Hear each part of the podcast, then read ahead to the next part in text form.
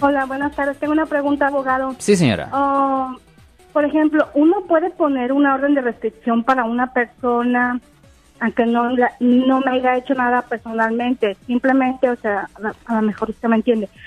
Oh, yo vivo en un complejo de apartamentos. um, hay, hay estacionamientos y la, hay personas que no viven dentro del complejo, pero se meten nada más a estarse drogando.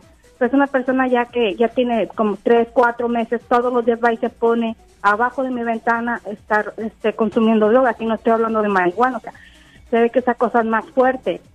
O no puedo poner una orden de restricción para que esa persona no vaya ahí porque él no vive ahí, nomás va a drogarse ahí. Ok. So, la cosa es esto. Puede, um, si usted sabe que esta persona frecuentemente está haciendo esto, usted simplemente debería de llamar a la policía para reportar que alguien está ah, bajo la influencia de una sustancia controlada. Eso es una violación del Código de Salud y Seguridad, sección 11550, que conlleva una pena potencial de hasta un año en la cárcel del condado. Hace más sentido hacer esa llamada a la policía.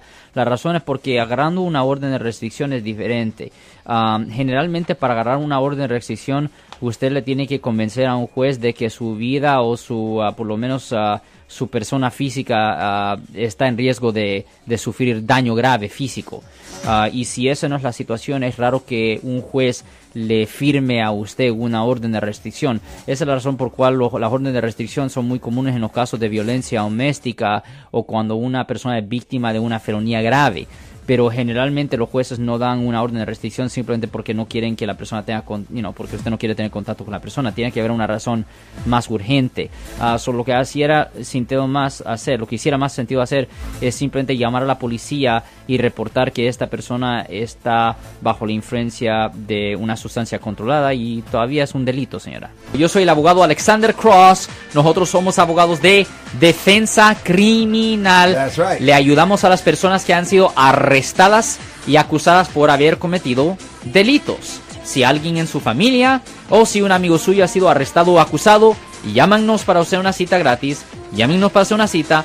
Ese número es el 1-800-530-1800. Estamos aquí en toda la área de Bahía.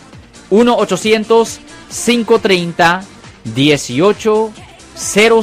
Y como siempre, por casos criminales, casos penales, damos la primera cita gratis en nuestra oficina. Siempre estamos aquí todos los martes y viernes a las 12 y 35 respondiendo a sus preguntas con respecto a los casos penales. Y también nos pueden hacer preguntas en nuestra página de Facebook Live. Doctor Alex, abogado de nuevo, 1-800-530-1800, Marco. Bueno, vamos a llamada telefónica, pero ya fuera.